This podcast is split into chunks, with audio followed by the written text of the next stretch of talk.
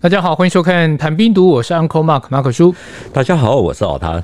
我们连续两集说四平街之战哦，战局的发展其实讲了很多，但有一个点应该蛮多人好奇，想知道国军当时其实是有美械装备，是对，那怎么东北的战场会快速恶化成这个样子？我们撇开人为因素，纯粹从军事的角度来看，有没有一个比较合理的解释？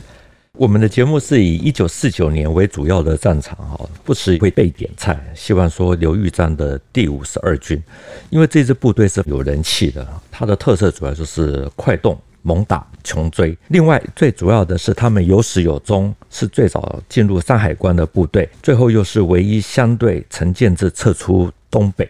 在台湾，后来还有以他们的故事为背景，拍成《大摩天岭》啊这部电影，所以带有一些的传奇。既然我们讲到说东北的战场为什么会这样子恶化这么的快，从军事的角度来看啊，它的恶化有所谓的三部曲，国军先有一个师。然后是一个军，最后是整个兵团被围歼，而这个三部曲呢，恰好通通都与打得不差的第五十二军有一些直接或间接的关系，所以呢，我们用五十二军来看整个变化，其实是蛮合适的。等于东北的情势可以分三部曲来看，对，那这三部曲是怎么去分出来？第一部曲啊，是在东北保安司令长官啊，也就是杜聿明时代，第五十二军的第二十五师啊，他的外号叫千里。师在一九四六年十一月，杜聿明发动安东会战，大陆这边的说法是新开岭战役。二十五师呢，在新开岭战役呢覆没，这个是国军在东北第一次啊，整个师啊被吃掉。之后呢，才有林彪在一九四七年的夏季攻势，然后是以第三次四平街战役作为收尾。这场战争最大的影响是，国军在东北第一次有一个师啊被围歼，而且是二十五师。那这支部队呢，长期在华北有很好的表现，所以是深受北方学生的爱戴。他的覆没使得东北的国军有一种不安的感觉，那也连带了影响之后的整个作战的气势。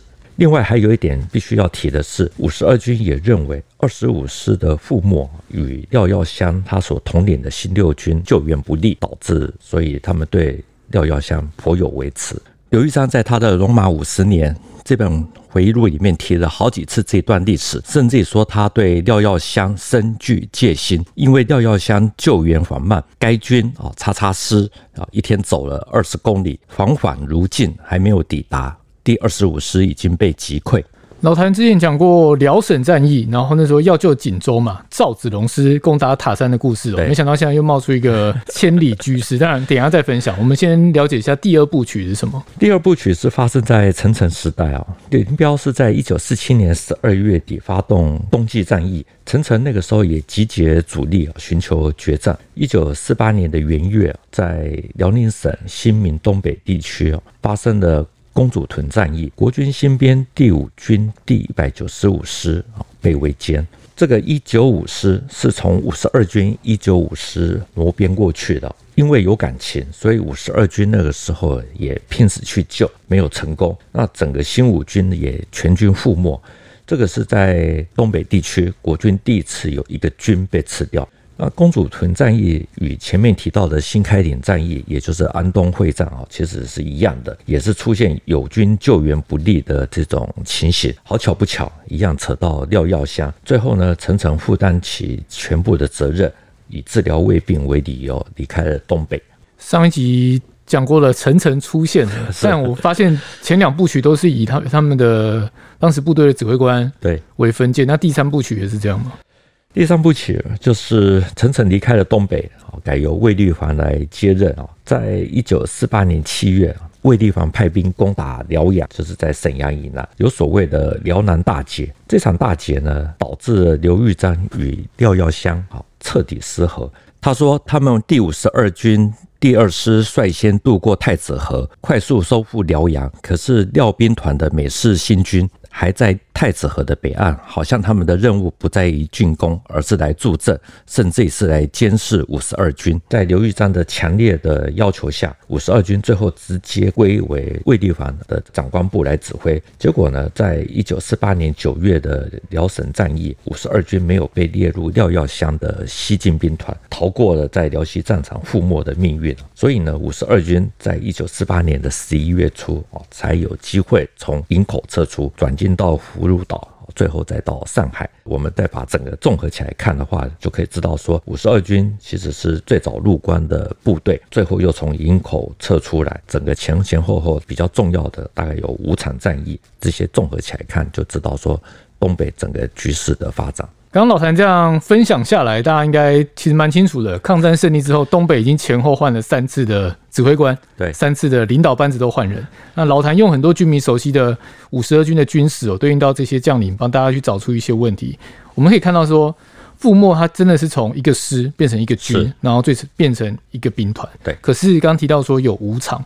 你今这一集讲得完吗？我们这一集重点先放在东北民主联军四纵司令员胡奇才是怎么样子吃掉千里駒师，因为过去这段历史，台湾其实是比较少人提到。可是千里駒师的覆灭啊，对国共在东北的气势消长，其实是有一定的影响。我们知道，共军向来轻取地，不以保守城市为主要的目的，作战的目的呢，其实主要是追求歼灭对手的永生力量，强调的是与其伤对手。无止，宁可断你一指。所以在围歼千里驹师的时候，可以看到共军集中优势兵力，快速奔袭。国军之后的用兵，在这场战役之后变得相当谨慎，因为稍有突出，很容易被吃。所以说，五十二军的千里驹师覆没，在某个程度上与孟良崮战役有点相像。说它是东北版的孟良崮战役也是可以的。至于与五十二军有关的其他战役，我们这一集就先做粗放式的介绍，比较细的，我们之后再利用其他机会来说。听到千里駒师哦，其实整个画面就出来，而且会感到热血沸腾。我记得上一次有说到赵子龙是在塔山的惊天一役，那时候是用。波浪式的冲锋来形容，那当然就非常勇敢嘛。当时连四野都瞠目结舌。是，那这个千里居师跟赵子龙师相比，应该是有过之而无不及吧？要说千里駒师之前，我们还是要先简单的说一下五十二军它简单的军史。他是在抗战的时候呢，在陕西咸阳成立的。他的第一任军长是关麟征，只有两个师哦。第二师的师长是郑洞国，第二十五师的师长是张耀明。之后才有一百九十五师，也就是一九五师加入五十二军。总的来说呢，一般我们都把五十二军。归列为何应钦的系统，虽然没有列入国军的五大主力啊，可是也有人把它算到是六大主力之一，甚至于是十大主力之一。那很多人会问，那刘玉章呢？因为他是。最有名的光头将军，也有常胜将军的称号。他那个时候呢，是在一九四一年哦，被关麟征破格升为第二师的师长。在一九四八年的四月啊，才接五十二军的军长。我们平情来说，五十二军是很能打的，不管他是被列为十大主力还是六大主力啊，都是当之无愧啊，因为他能打。能跑又耐操，像刘玉章的文章哦，就不断的强调快动、猛打、穷追。至于台湾比较少提到的二十五师呢，更是以能够跑来著称，所以他的外号被称为千里居师。当然，千里駒师从字面上是气势很强，是转化到战场上，刚刚听这样描述他的机动性跟他的勇猛，其实都是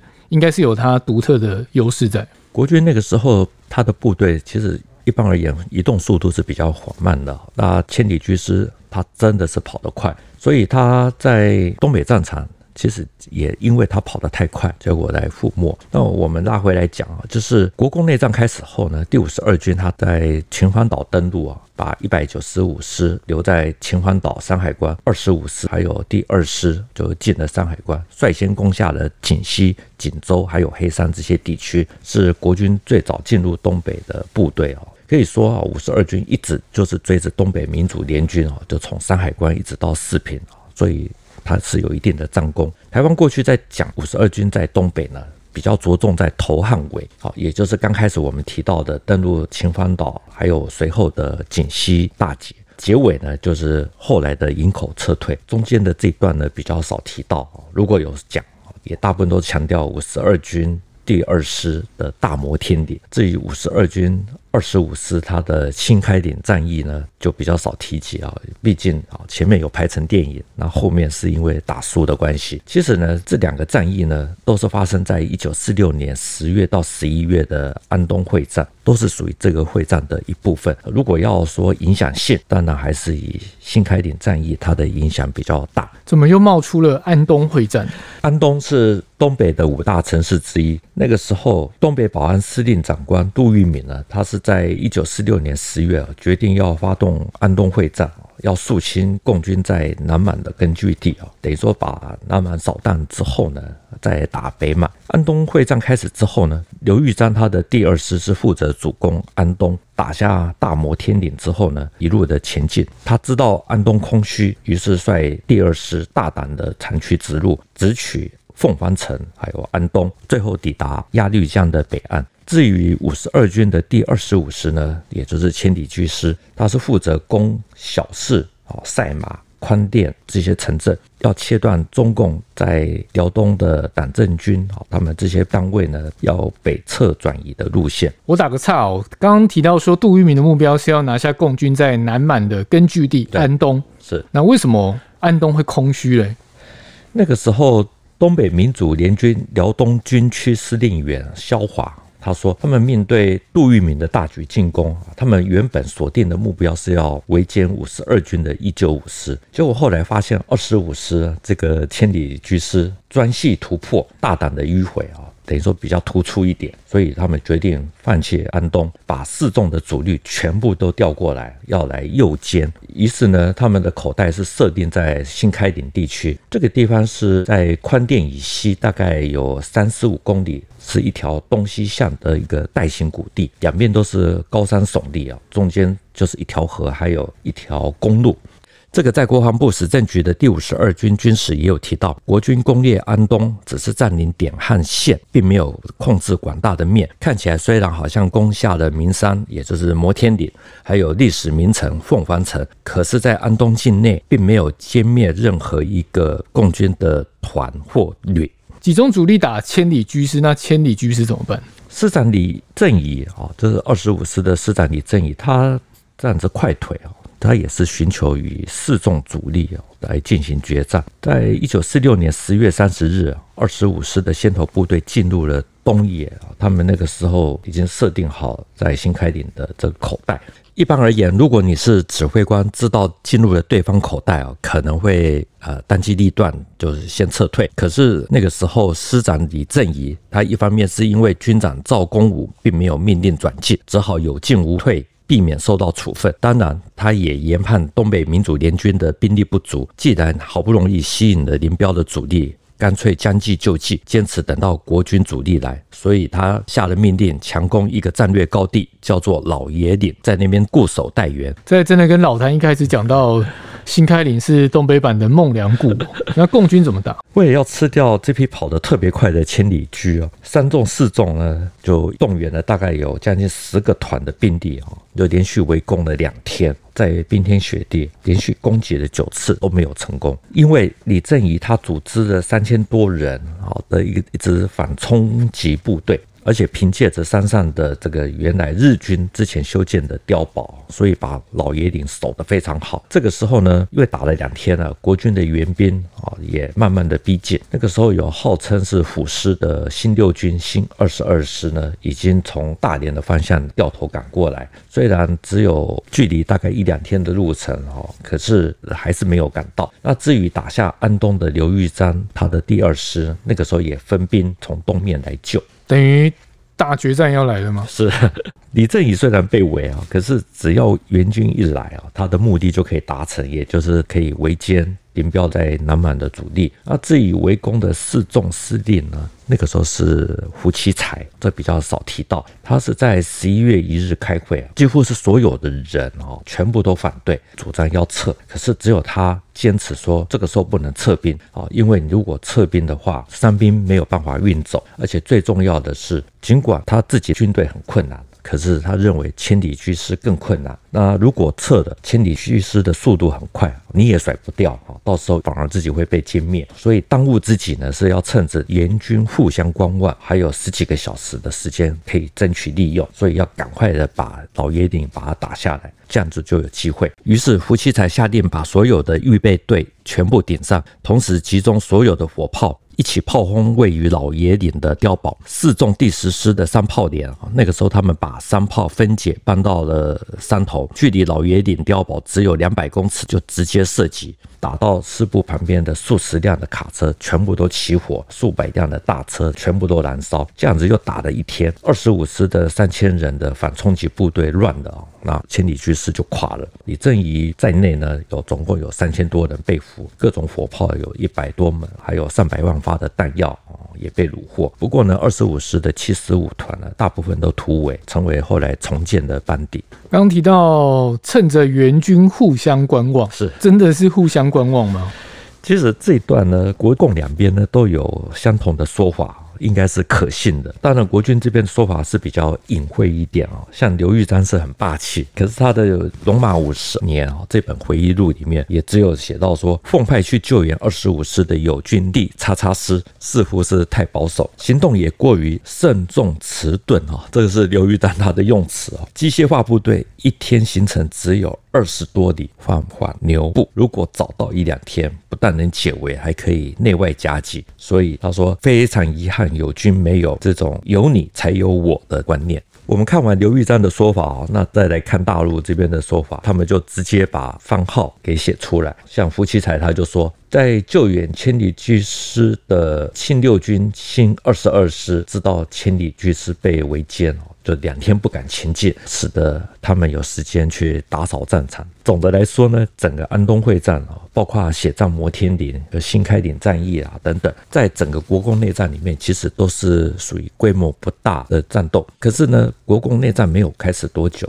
国军就有一个师在东北损失，而且还是美械师，所以对国军那个时候的士气啊，造成了一定的打击。那在解放军的历史上呢，也是属于第一次。老谭前面提到一九四六年十一月的安东会战哦，那当中有台湾其实比较少提到新开岭战役，还有大摩天岭。那中影以前有拍过一部电影，也叫做《大摩天岭》，应该就是描述这一段吧？是是。对。那既然它能够翻拍成影视作品，这场战役应该有它的特殊性。根据那个时候第二师的师长刘玉章他的说法，就是安东会战期间呢，第五十二军第二师他们是负责打摩天岭。那摩天岭分。大摩天岭跟小摩天岭是薛仁贵征东血战摩天岭的地方，因为这里标高大概高度是五百到一千公尺上下，是进出安东的唯一门户。那个时候，东北民主联军呢，在这边已经据守已久，而且是修建碉堡，宣称可以至少守三个月。那时五十二军第二师的炮兵很少，只能近距离的作战。第二师第四团的团长李运成。在一九四六年十月二十二日，强攻大摩天顶主峰的共军阵地。这里主要是四纵第十二师在防守，估计兵力大概有三个营。那在攻击的时候呢，四纵是用日式的七十毫米的驱射步兵炮，居高临下，威胁很大。第二师第四团呢的李运成，他们就把山炮给拆了，运到高处去对轰。这情形与我们前面提到新开岭战役。共军四纵第十师三炮连也是一样，把三炮分解搬到山头，距离老爷岭碉堡只有两百公尺，直接射击。所以我们可以看得到，就是在山区作战，很多时候都是这个样子。在攻击中，第四团遭到共军碉堡机枪火力的压制，死伤非常惨重。五十二军自己出版的《第五十二军忠勇故事》啊，这本册子，它里面描写说，第一营第一连中士班长熊其老，他奉命攻击的时候。这本书的用词是说，他热血沸腾，兴奋若狂，连攻了八次都没有成功，可是自己也受了重伤，然后知道自己很难救，于是决心进行第九次的进攻。这时，他利用死角慢慢的移动，伏进碉堡前，投出手榴弹，然后整个身体扑向了机枪的射口，紧抱枪管不放，全身被机枪的子弹打成像蜂窝一样。其他的弟兄呢，就趁着这个时候火力中断啊，一举突破了防线，夺下了大摩天岭。中影后来把这段故事呢拍成电影，国防部那个时候也动员三万多人来协助。在一九七四年退出，因为中华民国是在一九七一年失去了联合国的席位啊，属于风雨飘摇的日子，所以需要这些爱国电影来鼓舞民心士气。当然，拍电影的用意是非常的明显。不过，刚刚有一段描述，其实有点像抗日神剧的感觉。你说他趴在那个机枪上面，对对。这个我是相信哈，因为在打老爷岭的时候，其实共军也是有类似像这样子，就是呃前仆后继的这种情形。我我觉得这种战场上哦，有时候有些人重伤的，这种会奋不顾身是很正常的。那当然你说把他这部戏。拍的某些地方像抗日神剧哈，这我觉得也是难免的，因为它是受到时代的制约，毕竟这也是时代的一部分。总的来说呢，就是刘玉章对自己的评价是安东会战啊，是他生平以来最得意的一次作战哦，因为三天之内哦，在这么险要的地方连走带打，可以前进三百里，这真的很快，是，所以难怪不愧叫做千里駒师。呃，千里駒师是二十五师啊，不过第二师其实它的速度啊也不会输给千里駒师啊，这也是五十二军啊为什么会在台湾拥有很高的地位的原因之一。那回来说，我们看到安东会战，其实表面上看起来占领安东，可是只有控制了点和线，并没有歼灭共军一个团或一个旅，而国军则是在新开岭战役直接损失了千里駒师，导致了五十二军与廖耀湘有点矛盾啊。这个是东北地第一部曲，因为我们这集的节目已经快要到尾声哈，所以我们这边简单来讲第二部曲啊。它是在四平街第三次战役结束之后呢，东北人事大改组，层层接替了熊式辉还有杜聿明，组织了一个新编第五军哈，扩编军队。其中这个新五军呢，扩编的时候呢，就把原来五十二军的一九五师给抽过去。一九四七年十二月下旬，林彪发动冬季攻势，层层集结十五个师，沿着辽河西岸试图寻找林彪的主力决战。到了一九四八年一月五日呢，新五军。被围在就是新民以东的公主屯这个地区。被围的时候呢，距离新五军有相近的四个军啊，其中最近的是廖耀湘的新六军，距离因为非常的近哦。可是从新五军五日被包围啊，到七日被围歼，等于说全军覆没，周围的四个军呢，都没有能够突破解放军的阻击，导致最后新五军的军长陈林达被他黄埔四期的同学林彪给俘获。这一段真的是绝对的压制，被压着打。这场战役其实是影响非常大，所以那个时候在东北跑新闻的记者陈家济啊，他自己也有提到，他说难忘公主屯之役的这种悲愤之感。总之呢，三天之后啊，也就是一九四八年元月十日啊，蒋介石。飞到了沈阳开作战会议啊，要检讨公主屯之战。陈诚那个时候他说自己魏兵复发，要求调离东北。那自己打输的原因呢？陈诚就说主要是新一军的军长李涛，还有新六军的军长廖耀湘，说他们没有按照命令来行动，导致新五军被全歼。那对于这种说法呢，李涛还有廖耀湘其实都相当不服气，反驳说他们没有接到陈诚的命令。对于双方各执一词呢？最后，陈诚就只好把他全部吞下来，承认自己领导无方，要求蒋介石来惩处自己。其实听到这里会有一点感慨，有感觉好像两边在甩锅。是对。那我们现在回过头去看，当然两边资料比较多了，谁要负这个责任？我觉得新五军那个时候被围困在公主屯，陈诚不可能不下令去救。至于廖耀湘还有新一军的李涛，哦，那个时候为什么没有接到通知？这个是有点不可思议的。那我们之后有机会再来讲公主屯之役啊，因为这是相对于东北的这种气势哦，是相当重要的。新五军的覆没代表整个东北的未来哦，已经注定了。的确，我觉得这场战役真的有太多值得去探讨的地方了。那结束之后呢？战役结束之后，新五军覆没，陈诚离开东北啊，变成是卫立煌来接他。不过那个时候呢，陈诚被骂得很惨，东北人甚至也喊出来说要杀陈诚以谢东北啊。那当然，陈诚离开卫立煌进入东北，这就是我们前面提到的第三部曲的人。是一般提到卫立煌啊，都说他比较保守，甚至于是亲共。只会守着沈阳哦，但各个地方哈相继的沦陷。事实上呢，在一九四八年的七月啊，为了挽回颓势，卫立煌那个时候还是有一些行动。他调集三个军发动攻势啊，要掩护秋收，争取粮食啊。所以他是用沈阳为基地，用绝对的兵力来向南进攻，要收复辽阳。那总指挥呢是廖耀湘，除了廖耀湘下辖的新一军，还有新六军哦，还包括第五十二军。根据刘玉章的说法呢，廖兵团全部都是美式装备啊，他们站在旁边啊，都感到自卑。作战的结果是他对廖耀湘他的用兵呢，觉得过于的拘泥啊，行动犹豫迟缓，好，而且非常的自负啊，缺乏与友军协调的这种合作精神。刘玉章还讲啊，因为二十五师之前呢，在新开岭覆没啊，有过救援迟缓的问题，所以他与廖耀湘兵团的合作呢，他用四个字来形容，说深具戒心。这真的是还没开始打就已经就已经防着对方了。是是，所以五十二军第二师先渡过太子河，就很快的收复了辽阳。回到沈阳举行庆功会的时候，让刘玉章吃惊的是，没有渡河。然后没有打的开任何一发子弹的第一军，还有新六军呢，居然获得续奖，得到的人呢比五十二军还要多，所以他在会上呢压抑他的这种愤怒不平的情绪，会后呢直接找卫立煌报告。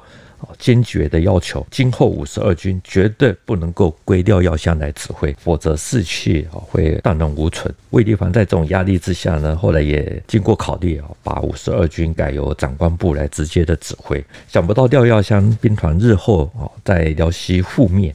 啊五十二军免于陪战的命运，得以从营口撤出。这一集因为时间的关系，我们会先进行到这里。那其实从一百零六集到这一集，其实慢慢的去讲到了东北的局势。是，那当然最精彩的部分，五十二军的营口撤退，包含廖耀湘兵团在辽西的覆没。是，那甚至于呃新五军覆没在公主屯。当然这些内容可能就是之后在。请老台慢慢跟大家分享。其实这段真的是非常的精彩。其实台湾也有还有一些老兵哈，不多哦。这个也曾经有这个见证过一两场。对，对，到时候都会在节目中再跟大家分享。那这一集就先到这边。谈兵度新闻与历史的汇流处，军事是故事的主战场，只取一瓢饮，结合军事历史跟人文的节目，除了在 YouTube 上可以观看，在底下留言交流之外。也能用 Podcast 收听，欢迎听众到 Apple 的 Podcast 给我们留言以及五颗星的评价。再一次谢谢老谭，谢谢大家，我们下次见，拜拜，拜拜。